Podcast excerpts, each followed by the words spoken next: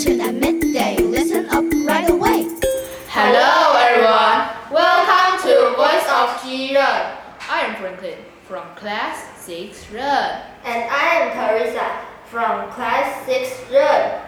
Franklin and I will bring you a news report on World Health.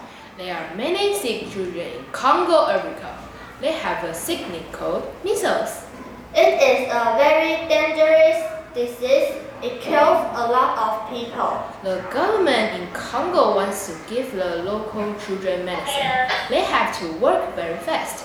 It spreads fast. Last year, almost 130,000 people are sick because of measles.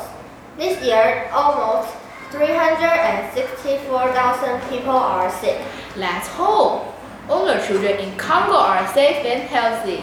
Yes, and we should feel blessed as the children in Taiwan are very well protected from measles. That's right. When Taiwanese children at the age of 12 to 15 months, around 7 years old, they must take measles medicine. Franklin, did you take the medicine? Uh, I believe I did.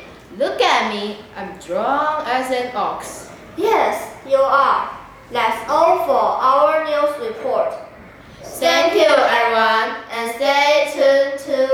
To tomorrow's Voice of Jiren.